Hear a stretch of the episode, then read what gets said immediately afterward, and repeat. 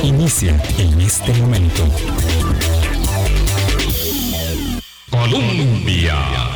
Con un país en sintonía, muy buenos días, bienvenidas, bienvenidos a nuestra ventana de opinión. Hoy es jueves 19 de enero, tenemos un día eh, que anuncia vientos sin tempestades, no es del meteorológico, no, no, no es del meteorológico porque el verano está asentándose eh, como, como se esperaba. Eh, sino en cuanto a las noticias se refiere. Hay dos acontecimientos informativos, por lo menos dos que se pueden mm, avisorar porque están anunciados. Uno, eh, una conferencia de prensa en el Ministerio de Hacienda ahorita a las 10 de la mañana y por la tarde en la Asamblea Legislativa, eso sí será un sismo aparentemente eh, inevitable aunque hay negociaciones en curso, pero también parece que no tienen buen suceso para elegir a eh, el nuevo defensor o defensora de los habitantes. Y esa institución que tantísimo ha sufrido Boris Ramírez podría todavía, todavía eh, padecer más, aunque es increíble que eso pudiese suceder o pareciera increíble, pues resulta que sí. Buenos días, ¿qué tal Boris? ¿Cómo estás? Gracias a mi compañero Boris Ramírez. Buenos días a la audiencia de, Colombia.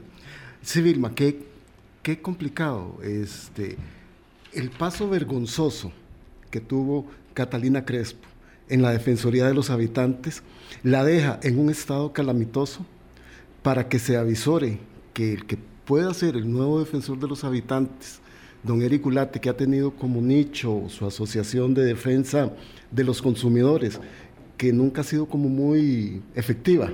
Dicho sea de paso, porque si uno le ha seguido el paso desde hace muchísimos años que está don Eric en esta línea de trabajo, este, avisora que la Defensoría de los Habitantes va a seguir padeciendo, además de las situaciones internas que se evidenciaron durante varias de las decisiones que tomó la defensora Catalina Crespo, este, me imagino que traerán, que traerán consecuencias este, con la decisión que tomen hoy los diputados, ¿verdad? Entre las cuatro posibles, pero siendo dos de ellos, don Eric Ulate y doña Laura Arguedas, los, las personas que podrían llegar a ese puesto.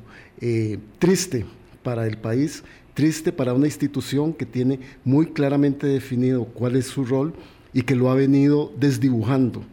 desde Yo me la última gestión. me decanto sin ninguna uh, ambaje por la eh, nominación de Laura Arguedas, este, por supuesto que uno lo único que puede hacer es no ayudar este, diciendo esto, pero, pero es mejor decirlo porque Laura Arguedas, que tiene como punto en contra haber sido candidata a la vicepresidencia de la República por el Partido Liberación Nacional en las elecciones pasadas y ahora participar en política, lo dirá don Fernando Rodríguez, o en la función pública, es motivo de, denuedo y de deshonra cuando antes era lo contrario.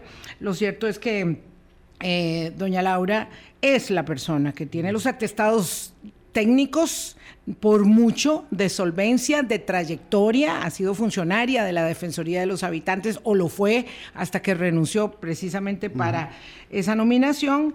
Eh, durante muchísimos años y por supuesto conoce la entidad y es una experta en la materia, porque la materia de los derechos humanos es la, columna resulta ser consustancial a la Defensoría de los Habitantes.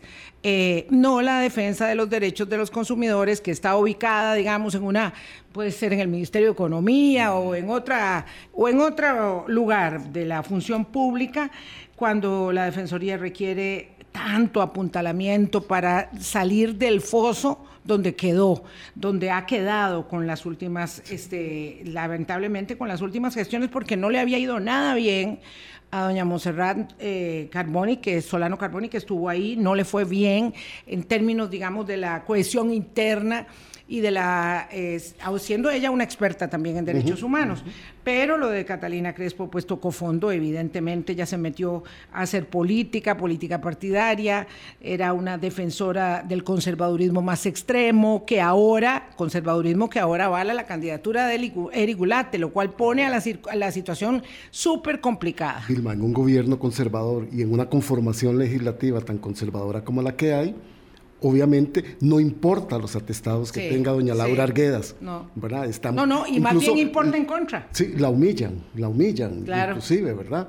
Este, por otras condiciones personales de su vida que nada tiene que ver en la discusión de, la... Claro, porque lo que tiene que ver es la idoneidad, la, experiencia, el currículum, la habilidad, la capacidad, el desempeño, la ética, la honorabilidad, en fin, lo que tiene que ver es mucho más que, cualquier otra cosa. Además, hoy estoy muy contento que me hayas invitado porque tenía como cuatro o cinco años de no ver a nuestro invitado, don Fernando Rodríguez. ¿Y qué dice? ¿Cuál es el tema? Pero don Fernando nos conoce, Boris. Bueno, Boris está acompañándome eh, en, en estos programas, pero después Después este, lo vamos a jalar aquí a la mesa con más orden y con más disciplina. Muy bien. Y con más disciplina. Este, con horario. Sí, sí, sí, sí, sí, con horario. Sin salario, pero con horario. Eso sí que es un buen negocio. Sí, para, mí, para Boris no, ¿ah? muy, no, no, muy habitual en mi vida. No, él, es único en eso. Pero bueno, como vamos de camino a la, a la pensión, ya yo estoy y él entrando. Ah, bueno. este, a usted le falta mucho, don Fernando. A usted le falta mucho. No solo tiempo, sino muchas incertidumbres con respecto a la pensión. La pensión. Un día esto vamos a hablar de ese tema, pero claro, las personas como don Fernando Rodríguez que tienen este mucho camino por delante eh, respecto del horizonte de, la, de la jubilación, pues sí, sí, sí tienen que tener, mire, vea, don Roberto está bien asustado, este nuestro control de cabina, nuestro querido compañero, porque dice, no, es que la estoy viendo fea, eh, y los que están todavía más jóvenes, aún peor, ¿verdad? claro. Fernando Rodríguez es economista eh, de la Universidad Nacional, consultor, y fue viceministro de Hacienda este, no sé qué sabor tiene hoy, después ya de varios años de haber pasado por donde asustan. Eh, sobre todo ahora eh, hablábamos eh, de la expectativa enorme que hay de una conferencia de prensa a las 10 de la mañana que anuncia, tenemos dos versiones. Hay una invitación que circuló del Ministerio de Hacienda en WhatsApp que dice megacaso de, de, de, de evasión, iba a decir de corrupción, perdón, eh, megacaso de evasión fiscal y acciones a tomar.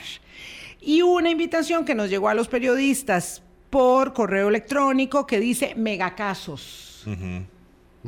Que por supuesto, ya y ustedes entenderán, ¿verdad? la diferencia entre el singular y el plural en términos de megacasos. Eh, muy interesante porque la invitación, la del correo electrónico y la de WhatsApp, se lo cuento don Fernando, tiene el mismo diseño gráfico, el mismo, no sé, es que tal vez es una casualidad, tal vez yo por hacer la cosa rápido, pues me acudí ahí a una pantalla y me encontré ese modelito gráfico de diseño, es igual al diseño gráfico que presentó. Similar, Vilma. Bueno, pero muy similar. Sí, gracias, gracias por este señor tan preciso. Es que la línea gráfica, la línea gráfica de Hacienda uno la conoce desde hace muchos años, pero sí me llamó la atención las similitudes en lo en, en, la convocatoria a. Sí, la, la, vamos a ver, les cuento esto. La Secretaría de Prensa de la Presidencia de la República de El Salvador, pero esto, bueno, estas son solo. Usted sabe que somos mal pensados los periodistas emitió una invitación para una conferencia de prensa el jueves pasado, 12 de enero, a las 9 de la mañana, a los medios de prensa, y decía, convocatoria, el ministro de Hacienda, Alejandro Zelaya, presentará en la Fiscalía General de la República nuevos casos de evasión fiscal como parte del plan antievasión y el plan anticontrabando. Este, digamos que los casos iban directo ahí, ahí en, esa, en esa propuesta del Ministerio de Hacienda de El Salvador a la, mm, Fiscalía General de la República. Nosotros tenemos una conferencia de prensa, pero bueno, la convocatoria era para todos los medios de comunicación, se parece mucho y uno dice, wow, ¿qué son estas casualidades tan casuales? Sí, a mí lo que me llama la atención ahora que le podemos preguntar a don Fernando es que la persona que me lo mandó por primera vez me dice, qué raro, me llegó esto, pero no lo he visto en el Facebook oficial de Hacienda. Yo de inmediato me fui a revisar el Facebook oficial de Hacienda y no estaba esa, esa convocatoria. ¿No seguro un gazapillo, no? No sé. Puede ser. En un ministerio tan estructurado. Habrá que ver de dónde salió la primera vez, ¿verdad? Eso sí. A, mí, de, de, todo lo que dice, la palabra mega, independiente si eh, independientemente si estamos hablando en plural o singular, es la que me llama la atención, ¿verdad? Porque mega debería hacer referencia a un caso de evasión eh, relacionado con un gran contribuyente. Este, Son megas, imagínese, porque ¿cuántos grandes contribuyentes hay, don Fernando? Eh, bueno, ahorita puede ser que ya hayan más, pero siempre se maneja una lista alrededor de 500, ¿verdad? Porque la idea es enfocarse precisamente en los más grandes y esos se manejan por aparte y, son los que normalmente pagan miles de millones de colones, ¿verdad? En, impuestos anualmente. Entonces yo, yo supondría que estamos hablando de un caso de esos, ¿verdad? Porque uno a veces se encuentra casos, digamos, masivos de, problemas de pago de impuestos, como en algún momento se trabajó, por ejemplo, con, con lo que se, conoce popularmente como los profesionales, ¿verdad? Que estamos hablando de, de trabajadores independientes, que siempre han habido muchos casos o uno que, nos encontramos una vez de gente que revisaban los periódicos, las páginas de sucesos, y cuando falleció una persona, inscribían a esa persona antes de que se registrara su fallecimiento en el registro. Como contribuyente. Como contribuyente, y después lo ponían a hacer declaraciones de impuestos y aparecer ahí no, No dejan a uno tranquilo ni no, muerto. No, no, no. Ni muerto lo pero, dejan Pero esos son casos pequeños, ¿verdad? En relación con el tamaño del, del... Claro, nos da tranquilidad, don Fernando, al decir que el más alto porcentaje de la población costarricense no tiene que estar preocupada de que sean ellos. No. Son grandes empresas, grandes operadores. Es que si me dicen mega, yo estoy pensando en, grandes contribuyentes, ¿verdad? Este, y entre los grandes mega, yo esperaría que sean los más grandes, ¿verdad? Porque ya, ya no sé si después habría que hablar de ultra casos de evasión. Eh, entonces, de Elon Musk. sí, sí. y, compañía. todos los ultramillonarios. Habrá que ver, habrá que ver. esto es en pequeño, sí. Sí, habrá que ver, pero, pero de, la lista de sospechosos se reduce, digamos. Habrá que esperar a ver qué, qué es lo que van a decir. Y el tiempo para poderlo saber, ya dentro de pocas horas podremos saber. 10 de la mañana. ¿verdad? Porque además un poco el uso de la narrativa de la administración, ¿verdad? En eso también este, tiende a exacerbar en los anuncios que hace y como dice don Fernando habrá que ver qué es lo que van a decir. Vamos a ver. Y, lo otro es que ojalá, ojalá, digamos, sean... Esté bien armado. Exactamente. Sí, eso es muy peligroso. Porque siempre, en estas cosas uno sabe que siempre hay una contrarreacción, ¿verdad? O sea, cuando yo llego y presento un caso, que además eh, eh, son situaciones y, eso hay, también y hay algunos que se han caído porque estaban mal presentados. Hubo un gran escándalo en la administración, me parece anterior, al principio cuando anunciaron evasores y entonces se hace un gran señalamiento, un linchamiento público, ¿verdad? Y de pronto resulta que no era, que no era. Hubo un caso contra una empresa transnacional que fue acusada, que fue allanada y resultó que no era. Y eso era muy peligroso, ah, porque luego cuando viene la circunstancia, ¿verdad? De por qué había tributado cero, no sé cómo era la, circunstancia, entonces resulta que ya para qué, porque ya usted está linchado y marcado. Sí, sí, no, en esto hay que cuidarse, porque además hay que apegarse al código tributario en cuanto al manejo de la información, que sigue siendo confidencial este, puede, habría que ver si el caso da para haber presentado ya una acusación ante el Ministerio Público. Claro, sí, ya lo hicieron. Ok, amparados en el, en el artículo 92, si no me equivoco, del código. Este, y, en eso hay que tener esos, esos cuidados, ¿verdad? Puede ser que yo cuente el milagro, pero no puedo decir el, el nombre del santo. Entonces, también podría ser que quede en esas circunstancias. Si además es una maniobra este, que se apega, por ejemplo, a lo que uno ya conoce que se hace, eh, uno esperaría también pues que se, se, describa el proceso que llevó a la conclusión o, a los números que se presenten hoy. O sea, encontramos esto, esto, esto y esto, se ha investigado durante estos y estos años. sea muy solvente porque, porque realmente no nos ayuda eh, meter más ruido, más ruido en el barullo en el que vivimos permanentemente. Y si hay que, por supuesto, eh, encauzar a personas que les gusta estarse saliendo del redil de la contribución, pues que las encaucen, me parece lo mejor, pero que se haga con arreglo a, eh, a, la, a la legalidad y al debido proceso, porque esto es muy peligroso, muy peligroso. Que cada palo aguante su vela, pero hay que cuidar mucho el proceso porque además aquí los que terminan padeciendo esto son los propios funcionarios de tributación, si el proceso no se, digamos, no se anuncia de manera adecuada, porque después son ellos los que tienen que enfrentar muchas veces los reproches de las empresas que son a las que someten a fiscalización y a veces hasta las amenazas de contrademandas. Entonces, en ese sentido, esperemos a ver qué, qué, es lo que nos van a decir, pero ojalá, digamos... Que sea un caso bien sustentado. Bien sustentado, bien armado, bien manejado, digamos, en términos de información. Este, el hecho de que una empresa declare cero no quiere decir que hay evasión, puede responder a, otras prácticas que son legales, que tal vez no, son, digamos... No se conocen, sobre todo en momentos de la inversión, ¿verdad? sí, o, o, yo recurrí a prácticas, digamos, de planificación tributaria que tal vez no son deseables, pero no se salen de la legalidad. Claro, claro, exactamente. Pero, ¿cómo molesta a la gente eso? Claro, porque no lo no entiende, porque no lo conoce, porque nosotros no tenemos ni pulpería, Boris. Entonces no entendemos. A mí lo que me preocupa en esto, y yo sé que ahí me cae la gente, que yo estoy defendiendo a quién sabe cuál empresa, eh, porque monetizo todo. Es que ustedes no saben cuánta plata tengo yo. No tienen idea de cuánta plata tengo. Pero vean, este, a mí me, lo, lo que me parece es que uno opina de temas de los que no conoce. Entonces, claro, yo no sé nada de inversión ni de este ni, de generación eh, a lo largo, por ejemplo, de una concesión que es tan compleja, ¿verdad? ¿Cómo es que se va este, resarciendo la inversión en los plazos, los esquemas financieros? Eso no es un abaco.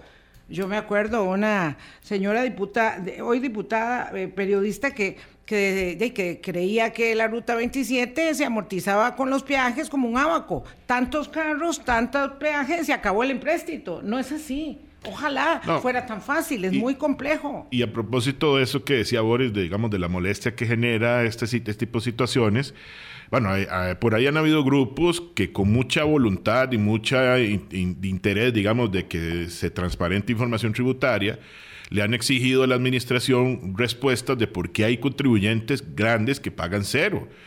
Y yo una vez en una actividad les decía, vean, es que ustedes están eh, enfocándose en que han habido malas prácticas dentro de la, Dirección de Tributación, en que es culpa los funcionarios este, que están ahí involucrados, y ninguno de ustedes se ha sentado a pensar si estos son o responde a vacíos en la ley que la ley no está adecuada a, enfrentar un fenómeno que ahora permite que yo fraccione una empresa y entonces tenga parte de mi negocio inscrito en Delaware, en Estados Unidos, otra en Islas Caimán, otra en ah, Bahamas, y empiezo a tener toda una estructura que me permite no pagar impuestos. pobrecito. Claro, y es un poco la, discusión que ha habido esta semana a propósito de, mucha información internacional que ha surgido, por ejemplo, la reunión de Davos y, y el mismo informe de, Oxfam, de la ONG que de, cuánto paga, cuál es la tasa efectiva de, pago de impuestos de una mega empresa transnacional o, una persona billonaria. O sea, es un porcentaje mucho más bajo que el que probablemente pagamos nosotros. Claro, cuando hay, que lo pagamos todos los días.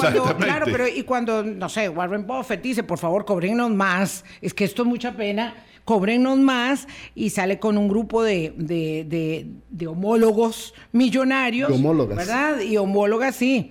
Este, cóbrennos más porque esto es demasiado claro. Hay una inequidad tan terrible que el 1% de la población gana más que el 99% restante. Entonces, claro, este, esto abona mucho en, la, en, el desapego a la eficacia eh, y a la validación de las instituciones de la democracia, ¿verdad? Y, nos pone todavía más sal en la herida. Y, además en temas económicos, financieros, tributarios que no entendemos. Yo ahora venía repasando. Yo ahora venía repasando una vez más en el carro la conferencia de prensa ayer del Banco Central. De don Roger para, Madrigal. Para encauzarnos en el tema eh, que invitamos a don Fernando.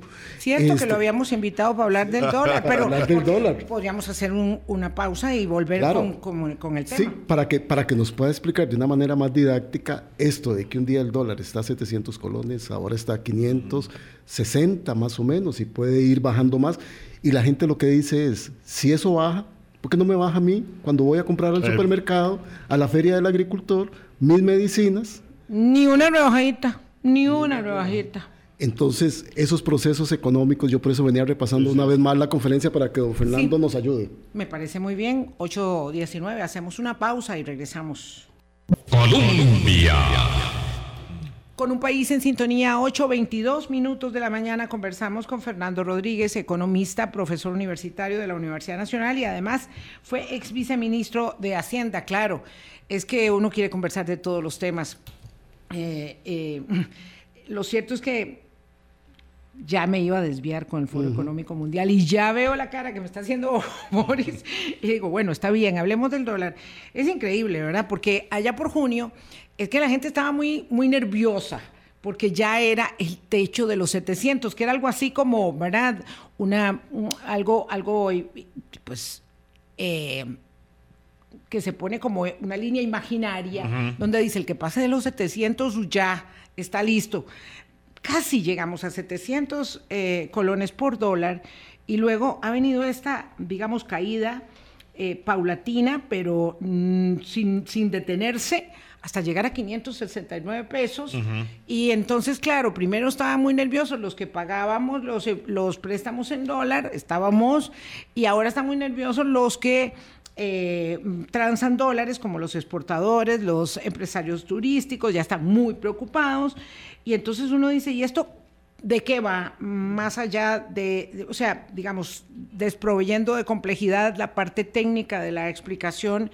¿Qué es lo que pasa? Porque estamos tan inundados de dólares. Es momento de vender, es momento de ahorrar. ¿En cuál moneda hay que ahorrar? ¿Qué es lo que debe hacer uno? Todas son las preguntas que tenemos para don Fernando Rodríguez, que conoce de estos temas. Sí, vea, yo, yo empezaría diciendo algo.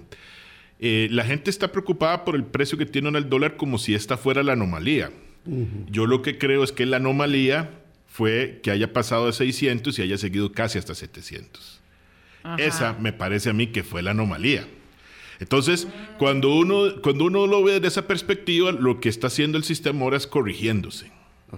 ¿Por qué digo que fue la anomalía? Porque se, se conjuntaron varios aspectos, desde inclusive el arranque de la pandemia, que se aceleraron sobre todo en la segunda mitad del 2021 y en la primera mitad del año anterior, ¿verdad? Porque para efectos económicos la pandemia se juntó con la guerra y entonces se convirtió en un continuo, ¿verdad? En términos de desequilibrio. Claro, de la nosotros dependiendo tanto del turismo estábamos fritos. Claro, sí, sí, sí. No, yo ahora viendo unos números, repasando antes de venirme para acá, inclusive en turismo, o sea, si uno compara 2021 con 2019, la caída fue dramática, pero cuando ya compara 2022 con 2021, la recuperación ha sido muy sólida. Entonces ya, ya estamos volviendo, digamos, a números normales. Eso es parte de las anormalidades que vamos dejando atrás. ¿Cuál fue otra? El movimiento en el precio del petróleo que se dio el año pasado. Esa fue otra normalidad. Otra anormalidad fue la excesiva inversión en el exterior que hicieron las operadoras de pensiones sacaron una cantidad muy grande de recursos. Y eso es una discusión bastante compleja, ¿verdad? Pero en resumidas cuentas lo hicieron y, eso presionó el tipo de cambio. Y la otra parte del problema es que en el proceso, porque el dólar no es solamente un medio de cambio, para la gente el dólar es un, un, mecanismo de inversión, es un activo financiero.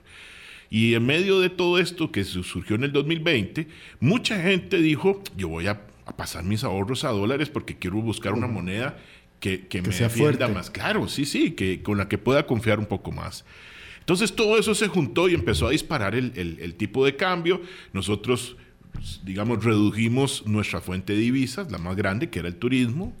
Este, vimos cómo el, petróleo el año pasado se disparó, vimos cómo los ahorros del país se dolarizaban y se iban hacia afuera. Entonces, y ahora lo que, lo que pasó es que todas esas situaciones, ah, bueno, el costo del transporte marítimo, que, don Roger Madrigal lo ha tocado, se disparó, viendo también temprano un gráfico, o sea, es que aumentó en siete veces o más en algunos casos el costo que tenía prepandemia. Y ya casi todo eso se redujo. Todavía es más caro que antes de la pandemia, pero digamos, eh, en un valor índice que vean la mañana, pasamos de, después de 10 mil o más dólares por, por transporte a 2.500, para que tengan una idea de promedio, digamos, de un viaje. Sí, sí, sí. Eh, estamos, insisto, más altos que antes del, del, 2020, pero ya no estamos en los niveles máximos. Sí, ahí las navieras hicieron muchos agostos. Sí, bueno, y, tuvieron también que enfrentar muchas dificultades, pero, pero ahí se dejaron un buen, uh. una buena Pero en ese, en ese, panorama de anomalía, don Fernando, que usted presenta cuando el dólar llegó casi a los 700 colones, en esa anomalía mucha gente ganó. Sí, claro. Es que en, estas cosas... ganaron.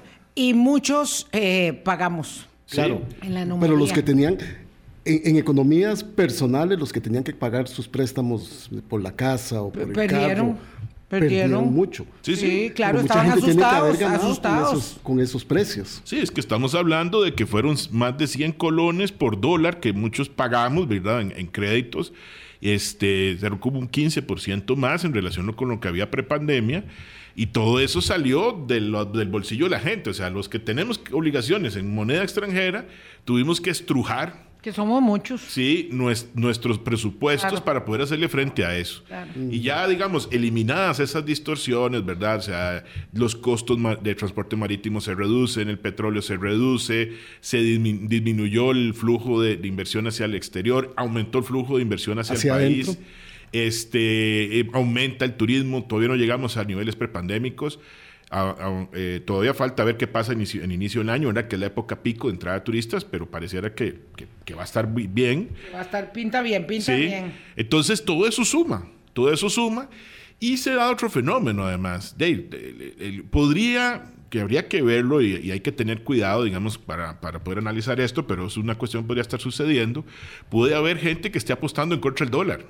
Entonces yo llego, traigo mis dólares, compro colones, invierto en colones, esperando que cuando yo me dé la vuelta, el dólar esté más barato, entonces yo vendí mis dólares a un precio y después los compro más baratos y ahí me gano un poquito de plata. Entonces, este, especulando que el dólar va a bajar y entonces en eso esté moviéndome en esa dirección. Pero, pero eso para alguien que tiene unos ahorritos. No, para los ahorritos no, estamos hablando de volumen. mejor. No, no, no, no, no es una recomendación, es, ah, es, una descripción de lo que podría estar ayudando. Sí, no digo, para que nadie vaya a decir que en este momento, que como hay esto, es que de verdad que dicen que no hay nada más nervioso que un dólar, este, eh, o varios dólares. Entonces, la gente quiere como ¿Qué es lo que debo hacer? Alguien me dijo, ¿qué es lo que debo hacer? ¿Debería vender ahora? ¿Debería qué hacer? ¿Comprar dólares? Comprar dólares parece ser una buena opción. Podría serlo, podría serlo. Si, si, usted tiene sus ahorros y y quisiera advertir, podría ser una buena opción. Sepa que puede ser que pierda plata en las próximas semanas, ¿verdad? ¿Por qué puede bajar más? Porque podría bajar más. Y si alguien me dice, me espero, le digo, bueno, es que ¿quién le da seguridad que en próximas semanas no esté más caro? No se sabe, o sea, a, uno... Eso es lo bueno, es bueno que no se sepa. Es que la base del sistema nuestro, es, en, cuanto a la cotización del dólar, es la incertidumbre. Sí, sí. Esa incertidumbre Pero obliga... una incertidumbre muy bien manejada. Muy bien normada. Es que así es, porque cuando teníamos un sistema de mini evaluaciones, que nos acordaremos nosotros tres en esta mesa, tal vez otros no, eh, la gente en enero sabía más o menos por dónde iba a terminar el dólar en diciembre. Sí. Era la fiesta de los exportadores. Claro. Permanente. Esa, certeza se acabó cuando el sistema migró a, flexibilizarse poco a poco, irse abriendo para poder tener un rango de cotización. Y ahora el rango ni tan siquiera existe formalmente. El Banco Central básicamente lo que hace es que deja que el dólar se deslice hacia arriba o hacia abajo a una tasa o a un ritmo manejable, ¿verdad? Si el banco ve que, sí, si la desviación es muy fuerte, el banco interviene para atenuarla, pero no la contrarresta. Eso es lo que explicaba el señor eh, presidente del Banco Central, sí. ¿verdad? Este, para garantizar una inflación baja. Es así, don Fernando. Cuando el Banco Central interviene es para que el costo de la vida no se eleve en relación con el precio del dólar. Pero, don Roger aclaraba, y me parece importante, que él no está tratando de hacerlo con el valor del dólar, sino que lo que evita es que esos movimientos bruscos del dólar jalen para un lado para el otro y empiecen a provocar vaivenes en otro lado. O sea, lo que el banco hace es como decir, mire, yo voy a dejar que usted se mueva en la cuesta, ya sea para abajo o para, arriba, para arriba, pero no vamos a dejar que se acelere muchísimo. Es un árbitro. Es un árbitro que permite que haya juego, pero interviene cuando. Porque el eh, banco no se puede dar el lujo. Cuando la jugada se pone muy complicada. No se, puede dar el lujo también de que alguien empiece a hacer especulación y hacerle desorden. Ok, entonces. Pero, don Fernando, ¿por qué eso no se refleja en el costo de la vida? Es lo que se pregunta la gente. Lo hemos visto en la reducción de los precios del combustible, ¿verdad? Pero en otros aspectos, que el grueso de la población tiene que pagar en compra de alimentos, de medicinas, de otros bienes y servicios, no se ha visto. Bueno, yo lo ponía un día estos en un, en un tuit. Básicamente el problema que hemos tenido nosotros aquí toda la vida es que tenemos estructuras muy concentradas en varios mercados. y se ha concentrado sobre todo en, el, digamos, en el sector comercial, aunque también en, en otras actividades lo hay. Entonces tenés una o dos o muy poquitas empresas y cuando hay poquitas a veces hay una que tiene un poder, digamos, de mercado mm. dominante. Pero que son estructuras muy concentradas. O monopolios, oligopolios, duopolios. Entonces, ¿qué sucede? En esas estructuras muy concentradas, cuando el, el vendedor ve que sus precios, sus costos aumentan, inmediatamente los traslada al precio porque no tiene competencia tiene esa flexibilidad para mover el precio hacia arriba. Y eso que nos ha jalado la oreja varias veces eh, la Organización para la Cooperación y el Desarrollo Económico, OCDE, eh, que prohija buenas prácticas, obedece al diseño perverso este, de, que para favorecer esas estructuras o también tiene que ver con que somos un mercado tan pequeñito, tan pequeñito. Juegan ambas, yo creo que hay otros factores además. Este, históricamente meterse en un mercado es muy complicado.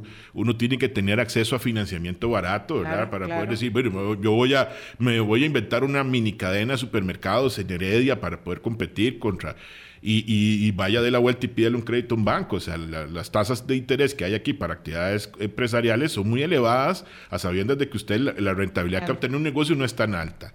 Entonces, cuando este vendedor, monopolista, oligopolista, duopolista, ve que sus costos disminuyen, se deja eso como un aumento en su ganancia, porque se lo va a trasladar al, consumidor. Y Boris. Sí. Boris, ¿usted esperaba que se le rebajaran los precios Claro, no. tanto yo, sino como la cantidad de familias. No, usted que, representa a mucha gente, digo, claro montones de familias que decían, pero ¿por qué no vemos esta disminución ahora que están comprando los uniformes, los zapatos, los útiles escolares? ¿Por qué cuando el dólar va para arriba se ajusta tan rápido, el precio, pero cuando, va, para, abajo, eso no, sucede? Pues, pues, claro, lo está diciendo Fernando, porque se deja la riqueza en la bolsa, la diferencia me la dejo. Y un momento en que apostamos, digamos, a los acuerdos comerciales internacionales para romper con eso. Pero ah, yo creo, y esto hay que analizarlo también más, que las ventajas de los, de, los acuerdos comerciales se quedaron en estructuras oligopólicas en el sector comercial. Entonces, no hay competencia. O sea, ¿quién trae productos del exterior para venderlos aquí? Los mismos que están trayendo otros productos, los mismos que le compran a los agricultores, los mismos que tienen ese poder para decirle a un agricultor, no, mire, yo a, a ese precio no se lo compro, se lo compro a este otro. Este, y entonces nos están fallando los canales de comercialización, la gente no llega a tener otras alternativas. Alguna, en algunas ocasiones puede romper con esos esquemas comprando directamente el exterior, pero yo no voy a comprar zapatos para, para mis, mis hijos o mis hijas en la escuela eh, por Amazon o por alguna de esas plataformas. O sea, eh, de, siempre recurro a eso. Y lo otro es que que, la, digamos la explicación o, el nombre que le damos en economía es poco más complejo, pero en productos de primera necesidad yo no tengo alternativa de reducir mi consumo.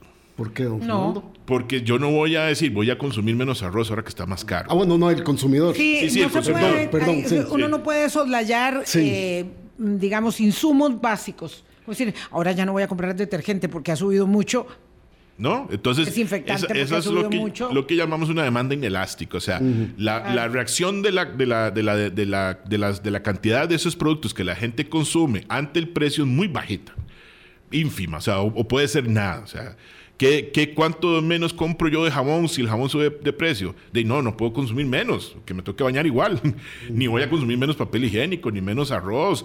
Ni, ya, hay, hay, una, hay una serie de productos que entonces el movimiento del precio hacia arriba es muy, muy flexible, pero tiene una enorme inflexibilidad hacia abajo.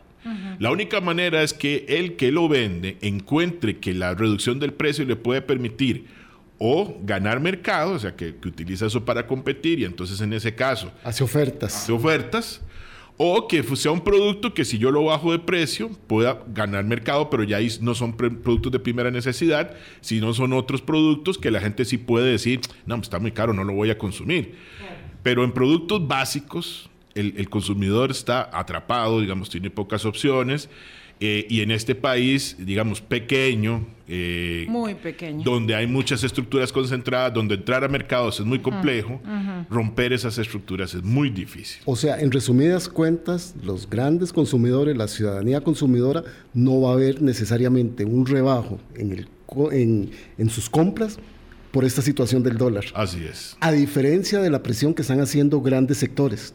Bueno. Exportadores, turistas. Claro, ahí era el, otro argumento, porque estos grandes sectores dicen, bueno, y usted cuando el dólar va para arriba interviene, y porque ahora no interviene para que no vaya para abajo, cuando mm, pareciera eso nos favorece a la inmensa mayoría. Por lo, por lo que les decía ahora, o sea, si, si, si la, digamos, si, si el dólar lo tiramos por una cuesta, el Banco Central lo que va a procurar nada más es que no, no, no se estrelle contra nada y que no se acelere, digamos, inapropiadamente. Pero además yo siento eh, que el banco inclusive eh, bueno, me voy a volver un poquito. El banco cambió su estrategia de atención de la demanda de divisas del sector público, que es una demanda grande. Enorme. A partir de mayo del año pasado, precisamente con el cambio de la presidencia del banco.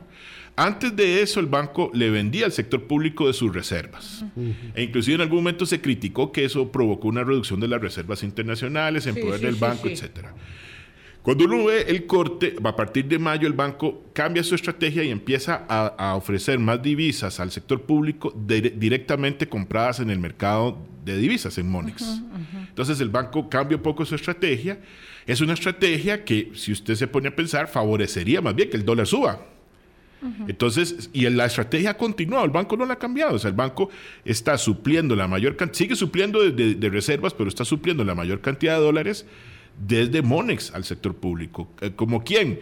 Eh, Recope, ¿verdad? que es uno de los mayores demandantes de divisas, la caja que compra medicamentos en el exterior. Ese era el ICE también, no el, ICE probablemente lo sigue haciendo por sus necesidades de financiamiento. Pagar unos créditos gigantes. Exactamente, sí, y, y otras entidades. Entonces, este, yo no, no, no, no, concuerdo con aquellos que dicen que el banco no está haciendo nada, porque en realidad el banco está actuando de la misma manera que cuando el dólar subía que cuando el dólar bajaba. O sea, yo creo que en ese sentido el banco no debería cambiar sustancialmente. Yo te voy a decir que, honestamente hablando, eh, escuchando, perdón, eh, noticias de, Argentina y de, y de la economía. A mí me parece siempre delirante el tema de la economía y la política en Argentina y, seguramente por eso es que me atrae.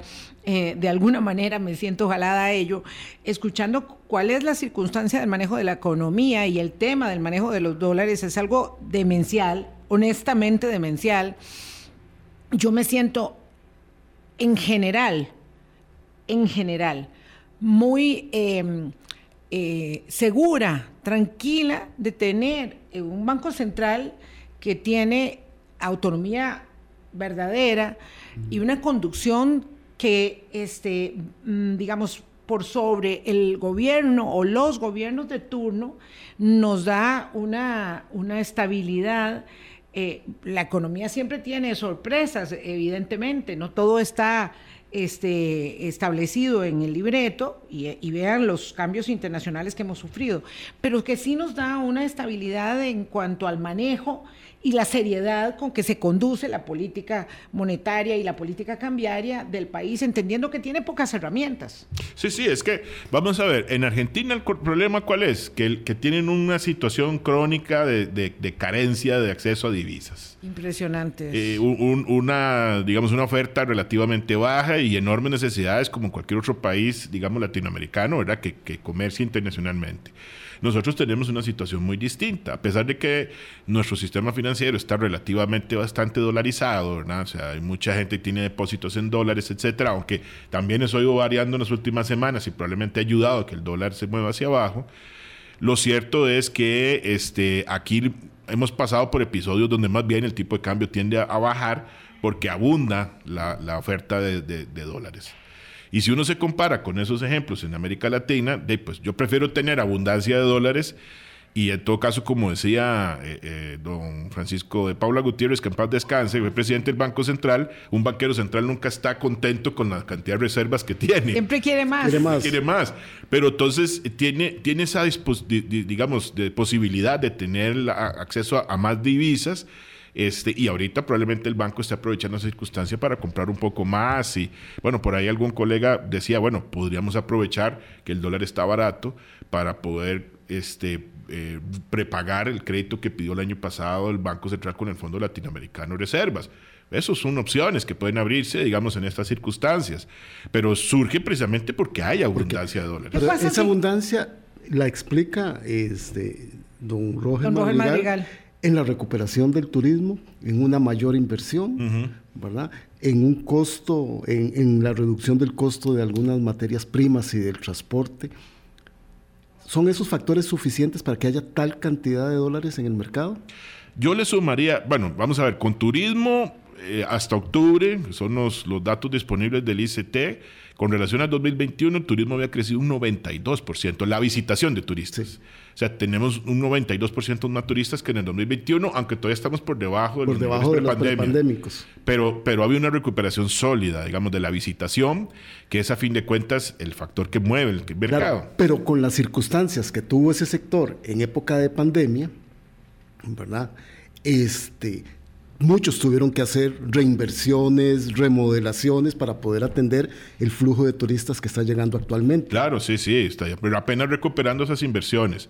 Yo sumo otro factor a esto. Me parece que podría estar habiendo una disminución en la cantidad de producto importado en diferentes sectores.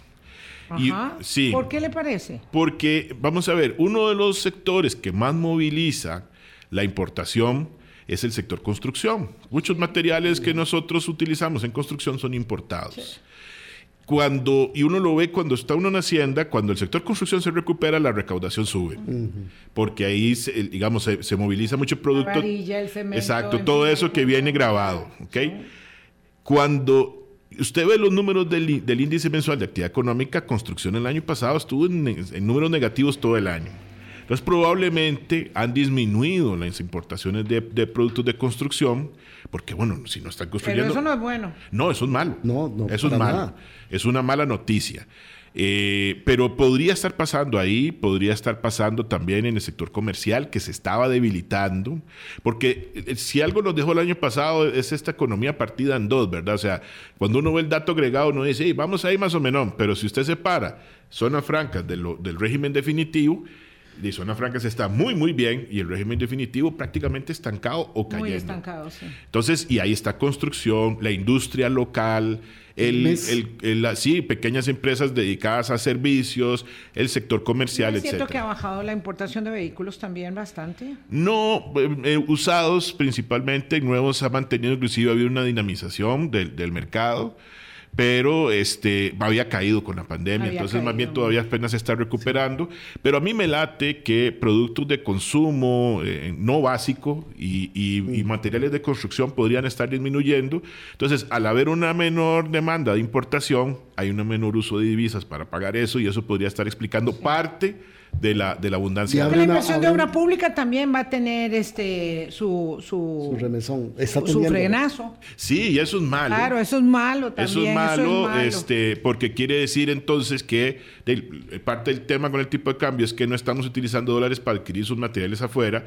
No genera empleo. Ni se va a generar empleo. No genera empleo, no genera cargas sociales, no genera impuestos. No genera impuestos. Es más, si ustedes ven, si, uno analiza los impuestos y, los, y, lo, y ve 12 meses seguidos, o sea, lo agarra mes por mes y ve 12 meses seguidos, el, cálculo interanual de la recaudación, los impuestos indirectos se vienen frenando prácticamente del segundo trimestre del año pasado. Entonces quiere decir que la recaudación este año muy probablemente va a ser menor en algunas áreas o no va a crecer tanto como lo fue en el 2022. Permítame, don Fernando Rodríguez, hacer una pausa. Son las 8.45 de la mañana. Regresamos. Colombia. 37 minutos de la mañana. Uy, nos va quedando poco tiempo. Vilma, pero permítinos que, que don Fernando amplíe este foco que abrió, que ya lo anoté aquí en mi librito, en mi cuaderno, este, más bien es, preocupante.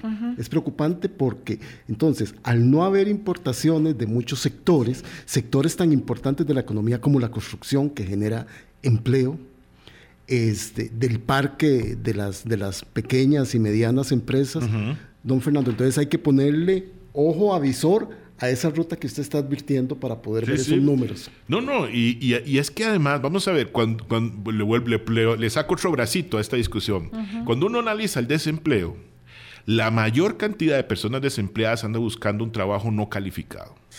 Construcción puede ser una salida para esa gente. Pero en Aunque una gran cantidad de ese, de ese rubro se llena con mano de obra migrante nicaragüense. Sí, en Guanacaste pero es que no, no toda, o sea, siempre hay una demanda de... Y además le genera la economía, consumo, compras. Sí, claro, claro, claro. y es que como, como construcción ahora, digamos, se, se, diversifica mucho en servicios.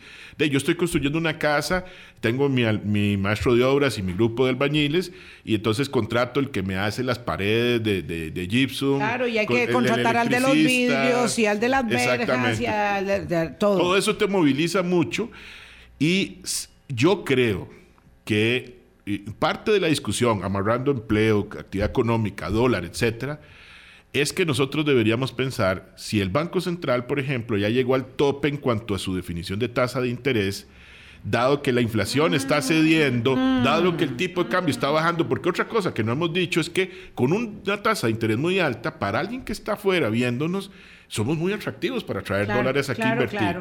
Y eso podría estar haciendo que entre mucho más dólares y empujando el tipo de cambio para Esto abajo. me parece muy interesante porque una discusión en torno al tema de las tasas de interés eh, se ha traído durante estos últimos meses y algunos decían, eh, eh, estamos, estamos teniendo o deberíamos tener más cuidado con el manejo, digamos, de la política monetaria en ese rubro porque podríamos estar contrayendo la misma actividad claro, económica. Claro, y es que se, vamos a ver, e, este carrito que se llama economía costarricense venía frenándose.